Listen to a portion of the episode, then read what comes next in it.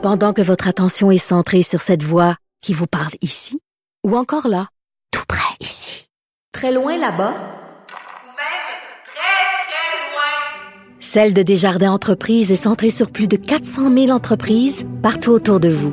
Depuis plus de 120 ans, nos équipes dédiées accompagnent les entrepreneurs d'ici à chaque étape pour qu'ils puissent rester centrés sur ce qui compte, la croissance de leur entreprise. La Banque Q est reconnue pour faire valoir vos avoirs sans vous les prendre. Mais quand vous pensez à votre premier compte bancaire, tu sais, dans le temps à l'école, vous faisiez vos dépôts avec vos scènes dans la petite enveloppe. Hmm, C'était bien beau. Mais avec le temps, ce vieux compte-là vous a coûté des milliers de dollars en frais, puis vous ne faites pas une scène d'intérêt.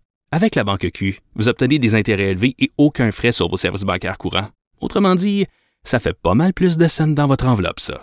Banque Q. Faites valoir vos avoirs. Visitez banqueq.ca pour en savoir plus.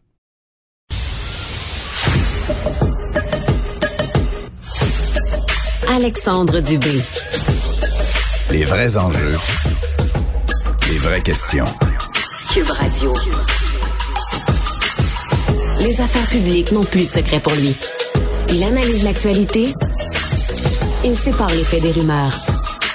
Il n'a qu'une seule parole. Celle que vous entendez. Alexandre Dubé.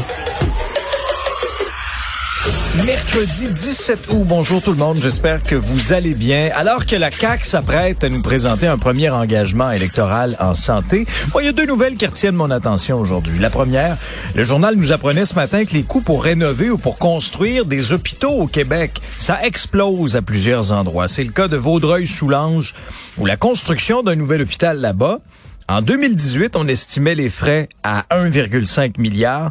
Ben aujourd'hui, ça coûte plus de 2,5 milliards. Même chose à Montréal, où la reconstruction de l'hôpital Maisonneuve-Rosemont, on en est à 2,5 milliards, alors qu'initialement, c'était évalué, au départ, on remonte à 2012, là, à 900 millions. Et à Québec, troisième exemple, la construction du nouveau centre hospitalier de 700 lits, construit sur le site de l'hôpital L'Enfant Jésus, un projet qu'on a lancé en 2013. Ben aujourd'hui, ça coûtera plus de 2,2 milliards. Maintenant, comment on explique ça? Euh, des experts nous disaient notamment qu'on vit un peu avec l'espèce de déficit structurel c'est qu'on a accumulé d'année en année. Mais il y a aussi des facteurs un peu plus contemporains, c'est-à-dire la flambée des coûts, la rareté de la main-d'œuvre, le coût des matériaux, l'inflation. Alors on se retrouve avec des montants euh, faramineux pour la, reconstruction ou la rénovation de nos hôpitaux. L'autre nouvelle majeure dans le monde de la santé, ça concerne cette campagne de vaccination contre la COVID. Moi, j'ai hâte de voir le taux d'adhésion. Euh, il y a plusieurs experts qui sont sortis pour dire, ben, on devrait peut-être cibler davantage les personnes plus à risque que la population en général. Mais je veux juste faire une petite parenthèse. Moi, j'ai été un des, premiers à décrier notamment la lenteur de la campagne de vaccination qui a eu lieu euh, à l'aube de la vague qui nous a frappé pendant le temps des fêtes. Hein. Souvenez-vous, c'était très, très long. On n'avait pas les gens nécessaires de mobiliser pour remettre cette grosse machine en marche-là. Et on y allait encore avec des tranches d'âge. Donc, les 60-65 ans, 55-60, 50-55. Vous voyez le genre, là? Puis on descendait, là.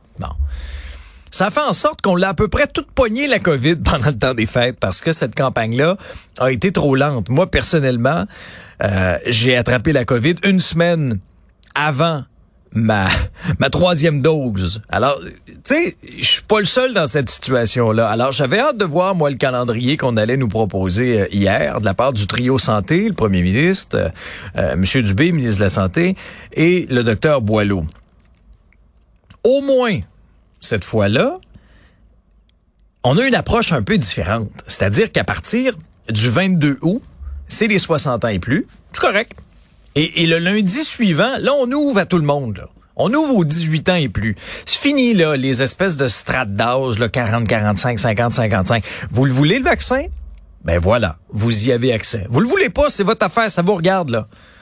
Mais moi, je trouvais là qu'on taponnait. Je comprends, je comprends là peut-être pour la première campagne de vaccination, mais pour ce qui est des doses de rappel, moi, je l'avais encore sur le cœur cette espèce de lenteur là du temps des fêtes l'année passée.